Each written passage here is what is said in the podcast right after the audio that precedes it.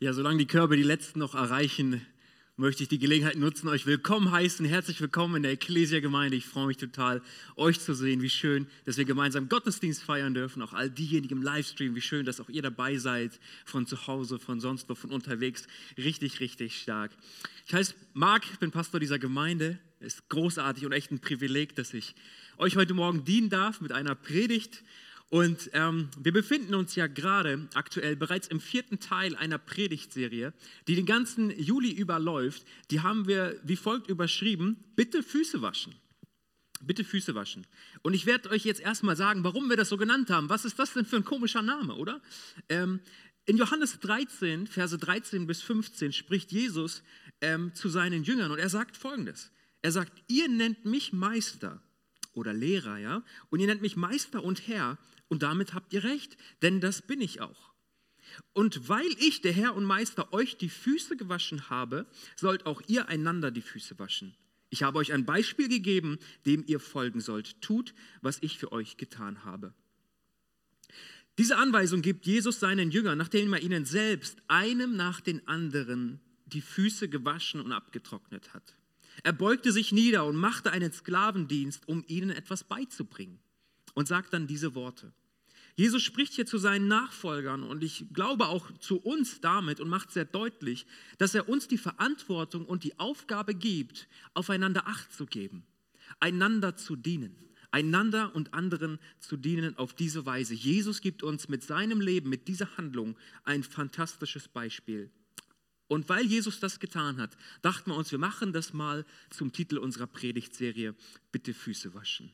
Eine Aufforderung, die Jesus an uns alle weitergibt. Und heute befinden wir uns bereits, wie ich sagte, im vierten Teil dieser Predigtserie und das ist auch der letzte Teil. Ähm, und ich möchte über folgendes Thema sprechen: Diene der Vision. Diene der Vision. Nun, was ist Vision? Könnte man sich jetzt fragen. Ich möchte einen Vers aus dem Alten Testament mal zur Hilfe nehmen und zwar Sprüche 29, Vers 18. Dort heißt es, ohne Vision, wir könnten auch übersetzen, ohne Prophetenwort oder ohne Offenbarung, verwildert ein Volk. Und dieser Begriff, der hier für, die, für, den, für, das Wort verwildert genommen würde, kann auch übersetzt werden mit zügellos. Ein Volk wird zügellos. zügellos. Doch wohl ihm, wenn es das Gesetz bewahrt. Der hebräische Begriff, der hier an dieser Stelle steht, wo, wo übersetzt wurde mit Vision, ähm, kann auch bedeuten Gesicht. Okay? Und das meint von der Bibel her eine geistliche Schau, eine, ein, einen geistlichen Blick oder ein, einen Einblick zu bekommen in, in Geistliches. Oder eben Offenbarung, Empfang von göttlichem Reden. Und ich sagte gerade, dieses verwildert kann auch mit zügellos übersetzt werden. Und als ich so über den Begriff nachdachte, ja, da denkt man vielleicht schnell an ein Pferd, oder? Dass keine Zügel, wo keine Zügel angebracht sind. Ich bin da kein Fachmann, ich habe da keine Ahnung.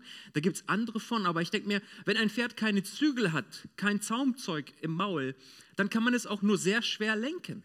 Es ist frei zu tun und zu laufen, wohin es möchte, ähm, da, wo es hin soll, aber auch vielleicht dahin, wo es gefährlich ist und wo es vielleicht auch nicht hin sollte und stürzen könnte. Und weißt du, dieser, Sprich, dieser Vers, er spricht von Folgendem. Gott aktualisierte sein Reden zur Zeit des Alten Testaments immer wieder neu, und zwar insbesondere durch Propheten. Gott berief Menschen und gab ihnen eine Botschaft, die, er, die sie oder er dem Volk bringen sollten. Ganz oft war ihre Botschaft diejenige, dass sie das Volk zurückrufen sollten zu Gott. Gott erinnerte das Volk an seinen Bundesschluss mit ihnen. Gott erinnerte sie daran und sagte, ich habe euch vorgelegt Segen und Fluch, ihr entscheidet, jetzt gerade seid ihr auf Abwägen, ihr entfernt euch von mir, ihr wollt mir nicht nachfolgen, ich sende Propheten und ich rufe euch zurück. Sie sollen euch zurückziehen, sie sollen meine Worte zu euch sprechen, sie sollen euch sagen auch, was die Zukunft für euch bereithält und wie, wie ich jetzt gerade über euch denke. Und dieser Bund, den Gott mit ihnen geschlossen hatte, er hatte Auswirkungen auf die Gegenwart. Und weißt du, offensichtlich fiel es den Menschen immer wieder schwer, sich zu erinnern. Zu erinnern an das, was Gott gesagt hatte. Zu erinnern an den Bund, den er mit ihnen geschlossen hatte. Und deswegen heißt es hier auch am Ende, doch wohl ihm, hier ist das Volk gemeint, wenn es das Gesetz bewahrt, wenn es sich daran erinnert, wenn es diesen Bundesschluss mit Gott, dass sie in einem Bund sind mit ihm, in ihrem Herzen bewahren und dementsprechend ihr Leben gestalten und leben. Und ich glaube, es braucht ein Reden Gottes, ein, eine Offenbarung, eine Erinnerung, eine Aktualisierung seines Willens auch für uns heute noch. Ich glaube, wir stehen in derselben Gefahr wie das Volk Israel damals, in der Gefahr des Vergessens, in der Gefahr des, pff, es wird alles erstickt irgendwie, was mit Gott zu tun hat, in dem Alltag, in dem wir so sind, in dem Trubel, in den Stürmen, in den Herausforderungen des Lebens. Es braucht immer wieder neu Vision. Immer wieder neu eine Offenbarung davon, was der Wille Gottes ist für unser Leben, für uns als seine Gemeinde in, in Göttingen. Und eine mögliche Definition kann auch sein, die habe ich in einem Buch mal gelesen, folgende, und die finde ich ganz gut. Vision, dieses Reden Gottes, diese Offenbarung, ist ein Bild der Zukunft, das von Gott kommt und Leidenschaft in uns weckt. Wenn Gott spricht, dann zeigt er uns oft die Gegenwart, aber er zeigt uns auch oft, wie die Zukunft aussehen könnte. Vision ist ein Bild der Zukunft, das von Gott kommt. Und wenn Gott spricht, dann glaube ich, geht es gar nicht anders, als dass es Leidenschaft in uns weckt. Hingabe, den Wunsch, das zu verfolgen, was Gott gesagt hat, was er uns offenbart. Und dieses Bild der Zukunft treibt uns an. Gleichzeitig glaube ich, gibt uns Vision eine Fahrtrichtung und auch Orientierung. Wir können vieles machen. Ich glaube, auch wir als, als, als Kirche, als Ekklesia, wir können ganz, ganz vieles machen. Wir könnten so viele Programme anbieten, so viele Dinge versuchen auf die Beine zu stellen und so. Aber wir haben uns gesagt, wir wollen uns auf vier Punkte konzentrieren. Vier Dinge, die uns wichtig sind, die uns ein Herzensanliegen sind. Und wir wollen lieber diese vier Punkte gut machen und unsere Kraft dort hineinstecken, als uns in vielem zu verlieren. Wir wollen nicht stets bemüht sein, irgendetwas zu tun, sondern das, wo wir erkannt haben, dass Gott uns gegeben hat, das wollen wir gut machen für ihn, weil es Leidenschaft in uns geweckt hat. Deswegen möchte ich unsere Vision als Ekklesiakirche mal vorlesen. Und mein Wunsch ist, dass du diese Vision verinnerlichst, okay? Dass ich dich nachts um drei wecken kann und dich fragen kann, hey, was ist die Vision der Ekklesia? Und du sagst folgendes, als Kirche leben wir dafür, dass Menschen Jesus begegnen, dass sie Freiheit erleben dass sie ihre Bestimmung entdecken und einen Unterschied machen. So simpel ist es. Vier Punkte. Das ist unsere Vision. Und wir glauben, dass diese Vision zutiefst den Willen Gottes und seinen Herzschlag für jeden einzelnen Menschen ist. Gott ist Mensch geworden in Jesus Christus. Er ist gestorben, er ist auferstanden, damit Menschen Jesus begegnen können. Ich hatte eine Begegnung mit Jesus, du vielleicht auch, ja? Ich weiß, er ist mir begegnet. Ja, also ich, ich kann es dir nicht anders sagen. Ich weiß, er lebt und er lebt auch in mir und er hat mich gerettet. Und das ist unsere Aufgabe, das ist unser Auftrag, das ist unser erster Visionspunkt. Wir leben dafür, dass Menschen genau ihn kennenlernen, ihm begegnen, eine Offenbarung bekommen davon, was der Zustand ihres Lebens, ihres Herzens ist, aber auch was Gottes Plan für ihr Leben ist. Und er will dann, dass Menschen weiter in Freiheit kommen ihre persönliche Bestimmung und Berufung entdecken und dann anfangen, einen Unterschied im Leben von anderen zu machen, indem sie sich gebrauchen lassen und anderen dienen, wie Jesus es selbst tat. Wie Jesus es mit durch, durch die ganze Zeit seines öffentlichen Dienstes tat. Eigentlich ist er von Dienst zu Dienst gereist, hat Menschen geheilt, zu ihnen gesprochen, sie gelehrt. Wir können so viel von Jesus lernen. Und wir wollen auf keinen Fall, dass, dass es einfach bei nett klingenden Worten bleibt. Man könnte sich das ja durchlesen, man könnte das auch abdrucken und irgendwo groß hinhängen. Aber wisst ihr was? Es nutzt gar nichts, wenn es einfach irgendwo geschrieben steht. Wenn einfach gesagt wurde, das ist die Vision, sondern weißt du, wovon Gemeinde lebt, Kirche lebt? Dass die PS auf die Straße kommen. Dass die Vision zu den Menschen gebracht wird. Dass nach Wegen, nach Überlegungen, nach, nach Programmen, nach Systemen überlegt wird, wie kriegen wir das zu den Leuten? Wenn es wahr ist, dass das der Herzschlag Gottes für jeden Menschen ist, auch jeden Göttinger, wie kriegen wir das zu den Menschen hin? Wie können wir es transportieren? Das ist unser Herzschlag. Und was ich heute mit dieser Predigt tun möchte, ist, anhand der Bibel zu überprüfen, ob diese vier Punkte meiner Aussage, dass die Vision, die hier formuliert ist, auch zutiefst die Vision Gottes ist, ob es standhält. Ja? Denn wenn sie das tut, Wenn es wahr ist, dass diese vier Punkte, das, was hier formuliert wurde, wenn es wahr ist, dass das auch zutiefst Gottes Anliegen ist, ganz ehrlich, liebe Leute, ich wüsste nicht, was uns mehr begeistern könnte, Gott zu dienen.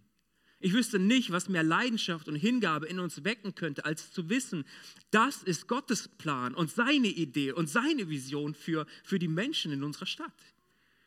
Schauen wir uns den ersten Punkt mal an. Jesus begegnen gibt einen fantastischen Text, der meiner Meinung nach deutlich macht, dass das ein, das, Her das Herz ist. Ja? Ähm, 1. Timotheus 2, die Verse 4 bis 6.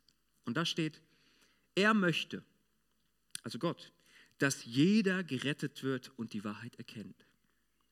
Denn es gibt nur einen Gott und nur einen Vermittler zwischen Gott und den Menschen. Das ist Christus Jesus, der Mensch geworden ist. Er gab sein Leben, um alle Menschen freizukaufen. Das ist die Botschaft, die Gott der Welt gab, als die Zeit dafür gekommen war. In der Bibel ist dies die zentralste Botschaft überhaupt. Darauf läuft alles hinaus. Das ist heilsgeschichtlich. Gott fing ja an, seine Heilsgeschichte zu schreiben. Das ist der Höhepunkt. Da kommt nichts noch Höheres. Da kommt nicht noch eine Entwicklung, die diese Entwicklung über, überbieten wird oder so. Es gibt nichts Höheres als zu wissen, und das ist der Kern des Evangeliums, es gibt nichts Grundlegenderes als diese historische Tatsache und diese geistliche Wahrheit. Evangelium bedeutet gute Nachricht oder Freudenbotschaft. Weißt du, worin die gute Nachricht besteht? Das ist, das ist eigentlich die beste Nachricht der ganzen Welt. Es gibt nichts Besseres. Jesus ist gestorben und auferstanden, sodass wir Rettung haben können. Ist so simpel. So simpel und der Kern. Und wenn diese, diese Aussagen dieser Verse nicht mit unserem Verständnis des, des Evangeliums übereinstimmen, dann liegen wir falsch, ihr Lieben, und arbeiten an dem Kern der Botschaft Gottes vorbei. Jesus war nicht bloß ein guter Mensch, nicht bloß ein Vordenker, ein Reformator, auch nicht bloß ein Prophet oder Gesetzesgelehrter. Jesus war vollkommen Mensch und vollkommen Gott. Und er wurde auf diese Erde gesandt, um was zu bewirken? Rettung. Er sollte sein Leben geben, sein Leben opfern, damit wir Leben finden können in Gott, Rettung erfahren können. Und ich möchte uns mal einen Auszug aus unserem Glaubensbekenntnis lesen, weil ich glaube, das ist da sehr knackig und sehr gut formuliert, was wir glauben in diesem Zusammenhang. Da heißt es, wir glauben an Jesus Christus, das fleischgewordene Wort Gottes, bedeutet, er wurde Mensch, gezeugt vom Heiligen Geist und geboren von der Jungfrau Maria. In ihm hat Gott sich uns Menschen endgültig zum Heil offenbart. Da kommt nichts mehr. Das ist endgültig, dieses Werk, das Jesus getan hat. Davon gibt die Bibel, die von Gottes Geist inspirierte heilige Schrift des Alten und Neuen Testaments als unfehlbare Richtschnur unseres Lebens, Denkens und Handelns Zeugnis. Auf diesem Glaubensfundament stehen wir. Wisst ihr, wenn dies nicht unsere Überzeugung ist, dann leben wir gefährlich. Denn dann werden, wird die Kirche kraftlos. Wenn das nicht ihre tiefste Überzeugung ist, Gott lebt und er liebt die Menschen, er war bereit für sie sein Leben zu geben, dann leben wir gefährlich. Und ich glaube, dass das der Anfang vom Ende ist, denn dann wird geistliche Kraft verloren gehen. Kraft, die Herzen berührt, die Menschen verändert. Ja, dann kann Jesus auch niemandem begegnen, wenn wir das nicht glauben. In der Verkündigung und dem Einstehen für diese unabänderliche Wahrheit gründet sich, glaube ich, die Existenzberechtigung und die Kraft der Kirche. Kirche ist ja kein Club von besonders frommen Leuten, denen irgendwie Religion wichtig ist oder so. Nein, Kirche ist ein von Gott durchdrungener Organismus, der alle Menschen mit dieser Wahrheit bekannt machen möchte. Und deswegen glauben wir, verkündigen wir und geben dieses Zeugnis. Du kannst, egal wer du bist, Jesus persönlich begegnen. Du kannst Jesus persönlich begegnen. Weil wir das glauben, ist das Teil unserer Vision und wir sagen, Jesus begegnen. Dafür wollen wir arbeiten, das wollen wir möglich machen. Solche Räume wollen wir schaffen, dass das stattfinden kann. Du kannst Jesus begegnen. Und hier in der Ekklesia wünschen wir uns, dass selbstverständlich nicht nur, aber insbesondere, wenn wir zusammenkommen und zum Beispiel Gottesdienste feiern, Menschen diesem Jesus begegnen können. Und meine Frage an dich ist nun, jetzt wird es ein bisschen herausfordernd. Heute, heute äh, möchte ich mal so ein pastorales Wort, auch ein Wort der Mahnung vielleicht sagen. Äh, meine Frage an dich ist, trägst du dazu bei, dass diese unsere Glaubensüberzeugung zu den Menschen kommt? Oder bist du bloß Konsument? Hast du dich vielleicht daran gewöhnt, ich komme und ich genieße das, ich begegne Jesus immer wieder im Lobpreis, in der Predigt, in den Gesprächen danach und so weiter. Aber sobald der Gottesdienst vorbei ist, freue ich mich bereits auf mein Mittagessen und dann ist das irgendwie abgehakt, ja, dieser Punkt in meiner Woche. Sind wir bloß Konsumenten und kommen oder treibt uns diese Vision an? Treibt uns der Gedanke an, mir wurde alles geschenkt in Jesus Christus. Ich habe Gnade über Gnade erlebt. Ich wurde neu gemacht. Äußerlich sehe ich vielleicht noch aus wie früher, aber innen drin bin ich ein komplett neuer Mensch. Und ich bin Gott so unendlich dankbar. Ich kann gar nicht nur auf meinem Poppes sitzen, ich muss etwas tun. Ich will Menschen bekannt machen mit dieser Wahrheit. Irgendwas muss ich doch tun können. Tragen wir dazu bei, dass diese Vision zu den Menschen kommt oder nehmen wir sie für uns an und sind dankbar, aber sind einfach sehr passiv und konsumieren es nur für uns. Und ich will es mal klar sagen, ich kann nicht verstehen, wie Menschen, die jahrelang mit Gott unterwegs sind und um diese Wahrheit wissen, seine Rettung persönlich erfahren haben, ihre Hände in den Schoß legen können und sich auf ihrer Rettung ausruhen. Ich kann das nicht verstehen. Ich kann das nicht verstehen. Und ich möchte an dieser Stelle niemandem Angst machen. Verstehe mich bitte nicht falsch. Ich hoffe, diese Predigt heute ist eine Botschaft der Ermutigung. Ja, sie geht ja auch noch weiter. Ja, ich will niemandem Angst machen, aber die Bibel sagt auch klar, dass wir eines Tages vor Jesus Christus stehen werden und Rechenschaft ablegen werden für unser Leben, für all das, was wir getan haben, für all das, was wir nicht getan haben. Und meine Frage ist, was wirst du antworten, wenn er zu dir sagt, mein lieber Sohn, meine liebe Tochter? Wie schön, dass du mein Kind bist. Ich freue mich über dich. Ich liebe dich. Aber darf ich dich fragen, was hast du aus meinem Geschenk an dich, aus meinem Geschenk der Rettung für dich gemacht? Hast du mir gedient? Denk mal kurz darüber nach. Du stehst vor Jesus und er fragt dich, was hast du daraus gemacht? Ich habe dir so viel geschenkt, ich habe dir die Ewigkeit geschenkt. Was hat das in deinem Herzen ausgelöst? Was hat das mit dir gemacht? Zu welchen Taten hat dich das geführt? Jesus sagte zu seinen Jüngern in Johannes 9, Vers 4 folgendes. Er sagte, solange es Tag ist, müssen wir die Taten Gottes vollbringen, der mich gesandt hat. Bald kommt die Nacht, in der niemand mehr etwas tun kann. Liebe Leute, Jesus wusste, dass er drei Jahre des Dienstes in der Öffentlichkeit vor sich hatte, bevor man ihn kreuzigen würde. Jeden Tag füllte er mit Dienst für seinen himmlischen Vater aus, denn er wusste, dass die Zeit seines Dienstes schon bald vorbei sein würde. Dies ist eine ernste Mahnung an alle Christen, weil auch unsere Tage so rasch dahinfliegen, oder? Und die Nacht kommt, da unser Dienst auf Erden für immer zu Ende sein wird. Deshalb sollten wir die Zeit, die uns gegeben ist, nutzen, um dem Herrn zu dienen. Amen.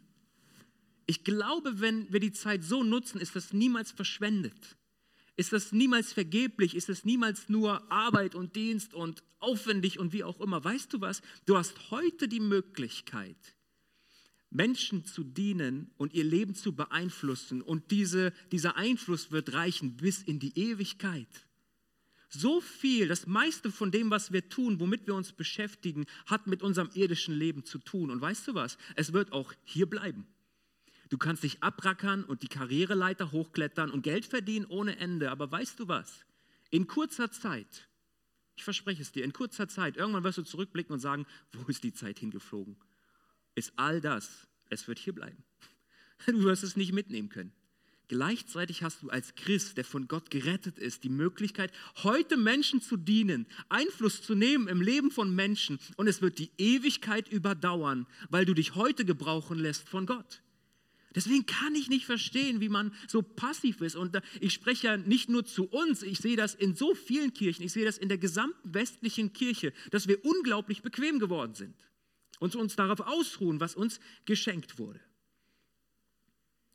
Unser zweiter Visionspunkt, zu dem möchte ich jetzt kommen, heißt Freiheit erleben. Jesus begegnen. Ich glaube, wir haben verstanden, warum wir das so formuliert haben. Ich glaube, es ist zutiefst Gottes Herzschlag. Das zweite ist Freiheit erleben. Und diesen Punkt, den zweiten, möchte ich heute Morgen etwas übergehen, weil wir im letzten Monat bereits eine ganze Predigtserie über genau dieses Thema hatten. Diese Predigtserie hieß Leben in Freiheit entdecken. Und ich möchte nur diese, diesen Schlagsatz nochmal sagen, um euch das in Erinnerung zu rufen. Ich habe immer wieder gesagt, wenn Gott einen Menschen rettet, das ist ein, ein Ereignis, das geschieht zu einem Zeitpunkt. Und wenn ein Mensch gerettet wird, setzt Gott keinen Schlusspunkt, sondern er setzt einen Doppelpunkt und sagt, jetzt geht's los. Jetzt gehen wir gemeinsam auf den Prozess der Heiligung und der Freiheit und ich möchte dich weiterführen in die Gemeinschaft mit mir. Wenn du das verpasst hast, hör dir super gerne diese Predigtserie nochmal an. Deswegen möchte ich kommen zu unserem dritten Visionspunkt, der lautet Bestimmung entdecken. Ich möchte ihn mal vorziehen, weil es zu dem eben Gesagten sehr gut passt. Ich glaube, neben der großen Bequemlichkeit, die wir in westlichen Kirchen haben, gibt es meiner Meinung nach noch einen zweiten Grund, warum Menschen sich Gott nicht zum Dienst zur Verfügung stellen. Und ich glaube, es liegt ganz oft auch daran, dass Menschen ihre Bestimmung nicht kennen oder ihre Berufung nicht kennen. Sie wissen nicht, ob sie etwas für ihn tun sollen. Und wenn sie zu dem Punkt gekommen sind, ich sollte etwas für Gott tun, stellt sich die ganz große Frage, was denn eigentlich? Wie kann ich Gott dienen? Auf welche Weise? Wie bin ich begabt? Wie soll ich das machen? Und das hemmt und lähmt manche. Aber jetzt passt gut auf, denn nach den nächsten fünf bis sieben Minuten wird dies keine Ausrede mehr sein, okay? Das heißt, wenn du gar keine Lust hast, Gott zu dienen und eine Ausrede haben möchtest, dann solltest du jetzt aufstehen und den Raum verlassen. Ihr seid mutig, ihr bleibt. Das ist gut. Das ist gut. Wisst ihr, ich persönlich mache einen Unterschied bei den beiden Begriffen Bestimmung und Berufung. Man muss sie nicht zwingend machen, denn diese beiden Begriffe werden auch in der Bibel oft synonym verwendet, weil sie sehr eng zueinander gehören. Ich möchte euch aber meine Unterscheidung mal präsentieren, damit ihr wisst, wie ich sie verstehe und wie ich sie verwende. Bestimmung. Bestimmung bedeutet für mich, den Daseinszweck zu kennen. Warum lebe ich? Warum bin ich da? Wofür bin ich da? Was ist mein Existenzgrund? Was ist daher auch der Lebensinhalt und der Lebenssinn, den ich habe? Was ist die große Mission? Was ist die große Sendung, in der ich stehe? Wozu lebe ich auf dieser Erde? Stellt sich die Frage nach dem Sinn. Okay, das ist das große Bild. Die Berufung hingegen beantwortet auf Grundlage der Bestimmung die Wie-Frage. Wie lebe ich? Ich mag ganz persönlich in dieser Bestimmung, die ich für mich erkannt habe. Ich glaube, als Christen haben wir alle dieselbe Bestimmung, doch die Berufung unterscheidet sich voneinander. Und das ist so, so gut, dass das so ist. Wir könnten das auch so ausdrücken, Bestimmung ist das große Bild, okay? Das ist die Makroebene unseres Lebens. Und weißt du, was Berufung tut? Berufung zoomt in dieses große Bild hinein und und, und beantwortet konkreter, wie lebe ich in dieser Bestimmung, die Gott mir gegeben hat. Ich möchte uns heute Morgen mal vier Eckpfeiler unserer Bestimmung sagen. Es gäbe noch so viel mehr zu sagen, als ich anfing danach zu suchen, Herr, welche Bestimmung haben wir als, als Nachfolger Jesu? Ähm, da gibt es so, so vieles, aber vier Eckpfeiler will ich uns heute Morgen mal sagen. Das erste ist, wir sind bestimmt zur Rettung. Das führt uns wieder zu Punkt 1, ne? Jesus begegnen. Denn Rettung gibt es allein in ihm. 1. Thessalonicher 5, Vers 9. Denn Gott hat uns nicht für den Zorn und das Gericht bestimmt, sondern zur Rettung durch unseren Herrn Jesus Christus. Wir sind bestimmt zur Heiligung. 1. Thessalonicher 4, Vers 7. Denn Gott hat uns nicht berufen oder nicht bestimmt zur Unreinheit, sondern zur, Heiligung. Oh, zur Heiligung, okay? Das ist auch der zweite Punkt unserer Vision, Freiheit erleben. Schritte gehen in Richtung Freiheit. Er hat uns bestimmt zur Heiligung. Drittens, er hat uns bestimmt zur Frucht. Und jetzt passt gut auf. Jesus sagt hier in Johannes 15, Vers 16, nicht ihr habt mich erwählt, ich habe euch erwählt. Ich habe euch dazu bestimmt, hinzugehen und Frucht zu tragen, die Bestand hat, damit der Vater euch gibt, um was immer ihr ihn in meinem Namen bittet. Weißt du was? Wenn du sagst, du bist Nachfolger Jesu, Jesus hat dich dazu bestimmt, Frucht zu bringen. Keine Frucht entsteht ohne Aufwand. Keine Frucht entsteht, ohne dass man sich die Hände schmutzig macht. Keine Frucht entsteht, dass es Vorbereitung braucht und, und, und, und, und sich gebrauchen lässt und Menschen dient und seine Zeit hineingibt, sein Geld hineingibt, sein Herzblut hineingibt, sich gebrauchen lässt von Gott. Frucht bedeutet immer auch einen gewissen Aufwand, eine gewisse Arbeit, die Bereitschaft, sich Gott zur Verfügung zu stellen und ihm zu dienen. Aber du bist bestimmt zur Frucht. Du bist nicht dazu bestimmt, bloß zu konsumieren. Frucht ist deine Bestimmung von Gott. Und viertens, Philippa 4. Paulus schreibt hier, der Apostel Paulus, und sagt, nein, liebe Freunde, ich habe noch nicht alles, was ich, ich bin noch nicht alles, was ich sein sollte. Aber ich setze meine ganze Kraft für dieses Ziel ein, indem ich die Vergangenheit vergesse und auf das schaue, was vor mir liegt, versuche ich das Rennen bis zum Ende durchzuhalten und den Preis zu gewinnen, für den Gott uns durch Christus Jesus bestimmt hat. Du bist bestimmt zum Durchhalten. Und es lohnt sich, denn es gibt einen Preis. Es gibt am Ende des Weges einen Sieg, den Jesus errungen hat, auf den wir uns stellen dürfen. Das ist der Preis der, der Ewigkeit, ewig bei Gott zu sein. Du bist bestimmt zum Durchhalten. Und deswegen will ich dir sagen, wenn du heute vielleicht hier sitzt mit gewissen Zweifeln, mit gewissen Fragen und du fragst dich, Gott, wo bist du?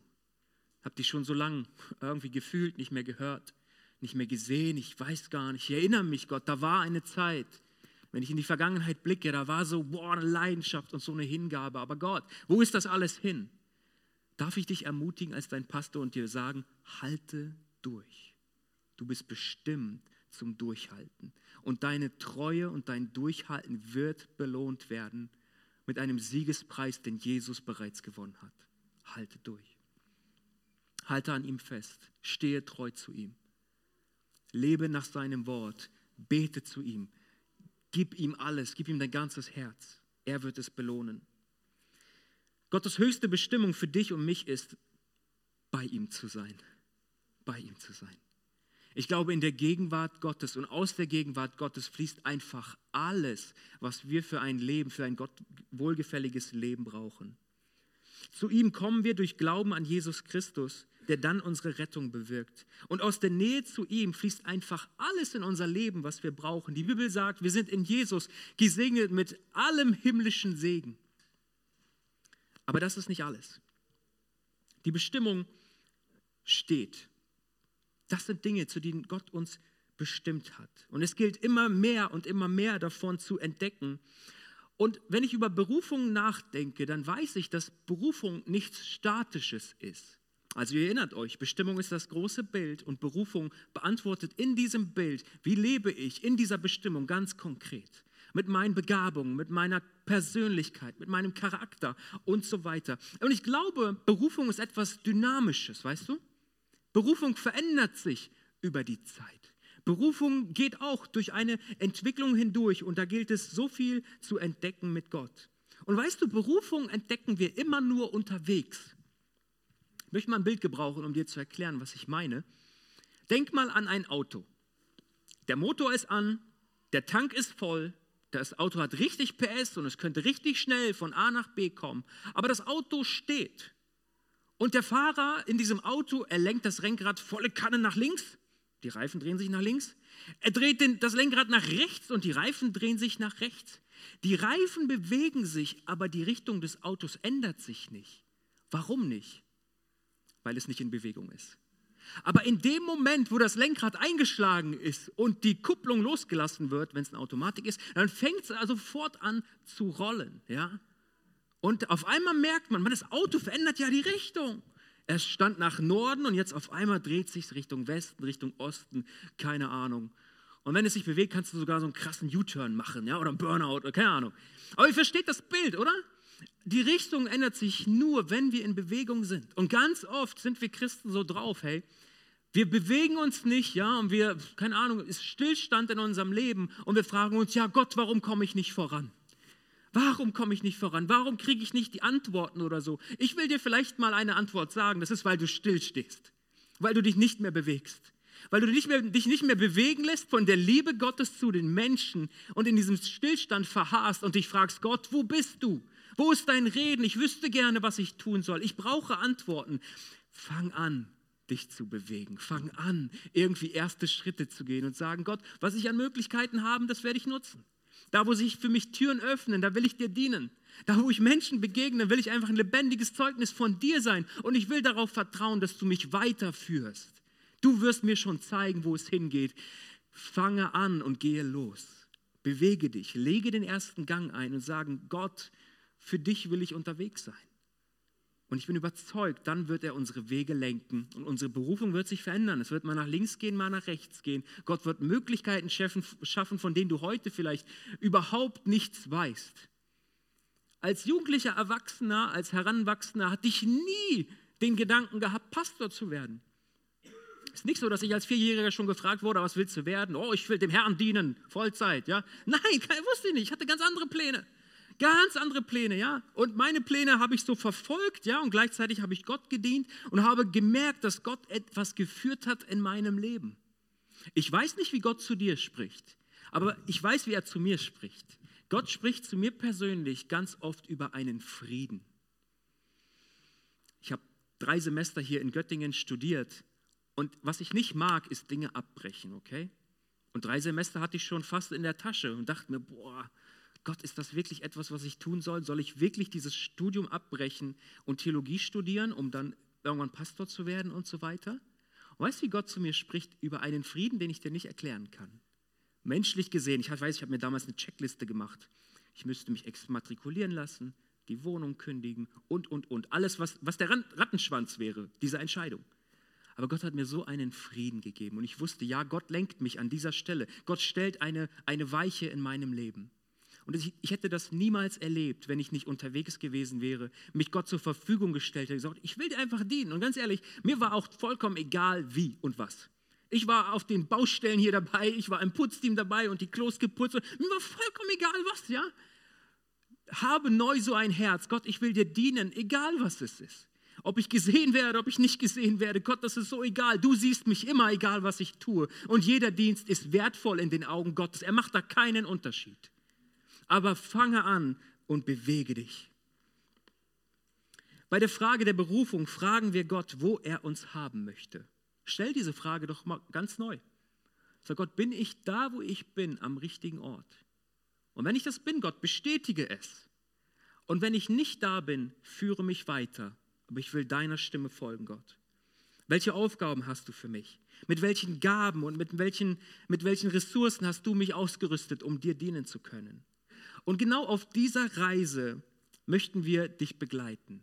Auf dieser Reise der Entdeckung wollen wir dir helfen und haben, haben einen vierteiligen Kurs namens Next Steps. Delia hat ihn heute Morgen angesagt. Heute ist der vierte Teil. Ähm, du bist herzlich eingeladen, daran teilzunehmen. Wir wollen Menschen helfen, diese nächsten Schritte, die so wichtig sind, zu gehen in ihrem Findungsprozess. Und eine Wahrheit ist mir hierbei noch sehr, sehr wichtig. Weißt du, Gott beruft nicht nur die Begabten, sondern was Gott viel öfter tut, ist, er begabt die Berufenen. Okay, ist wichtig. Wir könnten ja meinen, boah, nur die Leute, die was drauf haben, die kann Gott irgendwie gebrauchen. Die, die schon irgendwie gelernt haben, wie man dient, wie man Zeugnis gibt, wie man predigt, wie man was auch immer, wie man besonders gesalbte Gebete spricht oder so, das war bei Gott nie so. Nie so.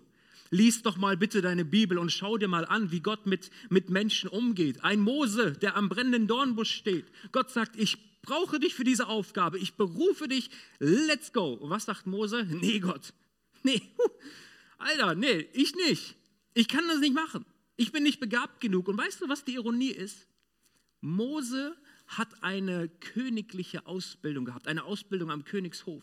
Er war gebildeter und, und, und fähiger als alle anderen im Volk Israel wahrscheinlich. Und dieser Mose sagt, nee, Gott, nicht, nicht aber Gott ruft ihn dennoch und sagt, ich will dich gebrauchen. Und so gibt es so viele Menschen, so viele Personen der Bibel. Wenn du sagst, ich kann es nicht, aber Gott sagt, geh dennoch, dann geh bitte. Denn glaub mir, Gott wird dir geben, was es braucht. Gott wird dich ausrüsten und er wird dich gebrauchen und du wirst dich wundern. Geh. Ich bin mir zu 100% sicher, dass wenn wir als Kirche Menschen dabei helfen, in ihre gottgegebenen, natürlichen, aber auch übernatürlichen Gaben hineinzukommen und sie zu entdecken, dann bringt sie das in ihre, in ihre Bestimmung, sie macht sie immer klarer und klarer und bringt sie in ihre Berufung hinein, weil sie ermutigt sind, Frucht zu bringen für Gott. Unser vierter Visionspunkt lautet daher, einen Unterschied machen. Das ist auch Thema bei Next Steps heute. Wir wollen es Menschen einfach machen, dabei zu sein, was Gott tut, hier in Göttingen, hier in der Ekklesiakirche Göttingen. Und auf diesen Punkt kommt es mir heute insbesondere an. Wir wollen einen positiven Unterschied im Leben von Menschen machen. Nicht bloß um des Unterschieds willen, sondern weil wir damit vor allem unserem Gott und Menschen dienen. Und weißt du, Gott unterscheidet nicht zwischen Menschen, was ihren Wert und was ihre Liebe zu ihm angeht. Gott sieht die Menschen ohne Ansehen der Person. Spielt keine Rolle, ob du klug oder weniger klug, ob du reich oder arm, ob du gut aussehend oder weniger gut aussehend, ob du Ansehen hast oder ob du verachtet wirst von Menschen, ja, gut ausgebildet, weniger gut ausgebildet, ob du Rede äh, gut reden kannst, eloquent bist, wie auch immer, ob du erfolgreich oder sonst was bist. Gott unterscheidet nicht. Wir Menschen unterscheiden oft, aber Gott nicht. Gott sieht das Innere, er sieht das Herz, er sieht den Menschen, den er geschaffen hat und den er liebt. Und ohne Ansehen der Person will er doch das Leben eines jeden Einzelnen berühren, Menschen retten und ihr Leben für immer verändern. Wie tut Gott das? Ganz oft tut Gott es selbst. Gott begegnet Menschen zum Beispiel im Traum. Ich hatte vergangenen Freitag ein sehr spannendes und tolles Treffen mit, mit einer Person, die sich taufen lassen möchte. Ihr werdet das Zeugnis hören. Aber in diesem Zeugnis ging es genau darum, Gott begegnete im Traum. Und es gibt sehr, sehr viele Zeugnisse, gerade aus dem muslimischen Bereich, wo Gott das tut, wo Jesus sich offenbart als der Herr. Gott tut es manchmal ohne menschliches Dazutun. Ich erinnere mich auch an einen jungen Mann, mit dem ich hier sprechen durfte. Er sagte, mich interessiert das Ganze irgendwie mit dem Glauben und dem Christentum und so. Und bevor ich in die Kirche komme, wollte ich gerne mal wissen, woran ihr glaubt hier. Ne? Also habe ich die Bibel durchgelesen. Und während er das Wort Gottes liest, begegnet ihm Gott und er merkt, das, das ist wahr. Gott lebt und ich will diesen Gott kennenlernen. Er wurde dann hier getauft und wurde gläubig an Jesus. Wie fantastisch. Ganz so oft tut Gott das aber auch durch uns, durch seine Nachfolger, die ihm bereitwillig dienen und ein klares Zeugnis für ihn sind. Gott begegnet Menschen zum Beispiel durch eine Predigt. Zum Beispiel heute Morgen. Durch eine Predigt, die du dir vielleicht in der Woche anhörst und du merkst, wow, ja, das ist für mich. Ja, da spricht Gott etwas in meinem Herzen an. Gott spricht einen Zustand in meinem Herzen an. Gott begegnet Menschen in Menschen. Wie oft habe ich in meinem Leben Gott in Menschen gesehen und in Menschen entdeckt, wo Menschen getragen waren, angespornt waren von der Liebe Jesu und ich durfte ihn entdecken und sehen in anderen. Ich wünsche mir, dass Menschen das in meinem Leben und in mir ebenfalls tun. Wir sollen ja seine Hände und seine Füße in dieser Welt sein. Und da gibt es kein Schema, so macht es Gott und nicht anders. Das wünschen wir Menschen uns oft, oder? Ich will wissen, wie es geht, dann wende ich es einfach immer an, fertig. Nein, Gott hat so viele Wege, so viele Möglichkeiten. Einem Saulus von Tarsus begegnet Jesus Christus persönlich in einem hellen Strahlen Licht. Er sagt, ich bin Jesus, den du verfolgst. Dem Kämmerer aus Äthiopien schickte er einen Philippus aber über den Weg und er durfte ihn zu Jesus führen. Er hat viele Wege, aber einer davon ist ganz klar seine Kirche und seine Leute. Und dieser Vision dienen wir. Als Kirche leben wir dafür, dass Menschen Jesus begegnen, Freiheit entdecken, Freiheit erleben, ihre Bestimmung entdecken und einen Unterschied machen. Meine Frage ist heute Morgen sehr, sehr schlicht. Aber so wie Jesus sich niederbeugte und seinen Jüngern die Füße wusch und sie abtrocknete, diesen Sklavendienst tat, hey, wie wäre es, wenn wir gemeinsam anpacken sagen, Jesus, wie du dich niedergebeugt hast, tun wir es auch zu deiner Ehre und um Menschen zu dienen, Menschen zurückzuführen zu dir. Und weißt du was? Es gibt ein Geheimnis, was Kirche angeht. Kirche funktioniert nur gemeinsam. Sagt mal alle gemeinsam. Gemeinsam. Der Leib Jesu ist auf Ergänzung angelegt. Kirche zu bauen und Menschen zu, zu, zu Jesus zu führen, war niemals gedacht, dass das eine One-Man-Show ist. Wir brauchen nur einen, der vorne predigt und das war's. Wenn du das denkst, weit gefehlt. Weißt du, wie viele Menschen sich im Hintergrund einsetzen und einbringen in der Ecclesia Göttingen? Ich könnte hier Stunden stehen und dir erzählen von Leuten, die Gott dienen, die sagen, meine Zeit gebe ich hinein. Ich komme früher, ich bereite vor, ich gebe mein Geld, meine Zeit und ich will Gott dienen. Leib Jesu ist darauf angelegt, dass wir uns ergänzen, dass all unsere Begabungen, all unsere Fähigkeiten, all unsere Talente, all unsere Ressourcen zusammenkommen und wir gemeinsam einen Unterschied machen in dieser Welt, in dieser Stadt zur Ehre Gottes. Mein Ziel mit dieser Predigt ist folgendes. Folgendes deutlich zu machen. Wenn wir unsere Vision als Kirche gemeinsam anpacken, und das meint nicht nur deinen Nebenmann oder Nebenfrau links und rechts, das meint auch dich. Wenn wir gemeinsam anpacken und umsetzen, dann befinden wir uns in dem Willen Gottes für die Menschen und können deshalb auf seinen Segen und seine Kraft vertrauen. Davon bin ich überzeugt. Ich will dich gewinnen. Ich will dich gewinnen, bewege dich. Und es bedeutet nicht nur, versteht mich nicht falsch, nicht nur in der Gemeinde etwas zu tun. Dem einen wird es leichter fallen, dem anderen ist es etwas schwieriger. Ich weiß um, wir stecken in so vielen unterschiedlichen Lebensphasen. Ich weiß all das. Und ich weiß auch, dass viele von euch, ihr seid so ein fantastisches Zeugnis an euren Arbeitsplätzen, in euren Familien, überall da. Aber sei in Bewegung. Ich lade uns ein, komm, wir schließen mal unsere Augen. Weil, weißt du, ich halte hier nicht morgens Predigten und will Menschen gewinnen, Herzen gewinnen. Dass du bloß irgendwie was gehört hast, informiert bist und gleich, wei gleich weiter geht's, nach Hause essen, was auch immer. Nee, nee. Hey, ich möchte dich herausfordern, eine Entscheidung zu treffen heute Morgen. Und zwar eine Entscheidung, die auch am Montagmorgen noch gilt. Ich will, dass du diese Entscheidung deswegen Gott sagst in deinem Herzen. Und ich möchte zwei Fragen stellen. Und die erste Frage ist, willst du heute Jesus zu deinem Herrn machen und dich retten lassen? Vielleicht bist du hier und hörst meine Stimme und könntest nicht sagen, ich bin bereits Nachfolger Jesu. Ich bin gerettet, bin geliebt, ich habe seine Gnade erlebt. Aber vielleicht bist du auf der Suche nach ihm. Da will ich dir sagen, er sucht dich noch mehr. Er will, dass du zurückkommst zu ihm und ihm begegnest. Heute Morgen kann das geschehen sein. Deswegen sag ihm in deinem Herzen, dass du ihn zum Retter machst. Er soll dir deine Schuld vergeben und du willst ihm nachfolgen mit deinem ganzen Leben. Meine zweite Frage lautet wie folgt. Willst du dein Leben Gott neu weihen, deine Bestimmung und deine Berufung entdecken und ihm dienen? Willst du ein Auto werden, welches sich in Bewegung setzt und darauf vertraut, dass Gott lenken wird? Ich möchte dir einen Moment geben, in dem du reagieren darfst und Gott eine Antwort gibst. Sag's ihm.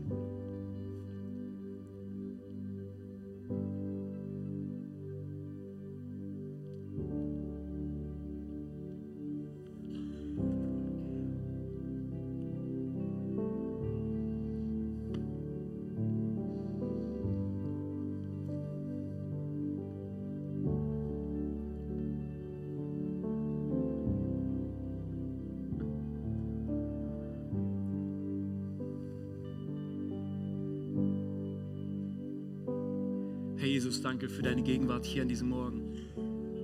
Danke dir dafür, dass du deine Gemeinde baust. Du bist unaufhaltsam, nichts kann dir in die Quere kommen, denn du liebst Menschen so sehr. Du bist ein menschenverliebter Gott. Und Herr, so viele von uns, wir durften diese Liebe erfahren und sie annehmen und durften uns retten lassen von dir. Und Herr, dass wir neu gemacht wurden und komplett verändert von dir. Ich bete darum, dass wir es nicht annehmen einfach und für, als, als eine Selbstverständlichkeit, sondern Gott, dass es neue Dankbarkeit in unserem Herzen auslöst. Uns neu dazu ruft, ja, leidenschaftlich und voller Hingabe dir nachzufolgen und auch dir zu dienen, so wie du uns ein Beispiel gegeben hast an deinen Jüngern. Herr, ich weiß, dass du heute Morgen Berufung aussprichst, dass du Bestimmung festmachst, dass du Menschen erinnerst an Dinge, von denen du schon lange gesagt hast, ich rufe dich, diesen Dienst zu tun. Ich rufe dich, Schritte zu gehen auf dem Wasser. Ich rufe dich aus deinem sicheren Boot und rufe dich, komm zu mir. Geh diese Schritte. Vertraue mir. Danke, dass du es neu festmachst in unseren Herzen. Und Herr, ich bete für jeden, der heute eine Entscheidung getroffen hat, der dir eine Antwort gegeben hat auf diese Predigt hin und bete darum, dass du diese Entscheidung segnest und festmachst. Und dass dieser Entscheidung Taten folgen, Taten des Gehorsams, die du segnen wirst und die du siehst. Danke, Herr, dass wir deine Gemeinde sein dürfen und dir dienen dürfen. Herr, wir lieben dich von ganzem Herzen. Und wir alle sagen,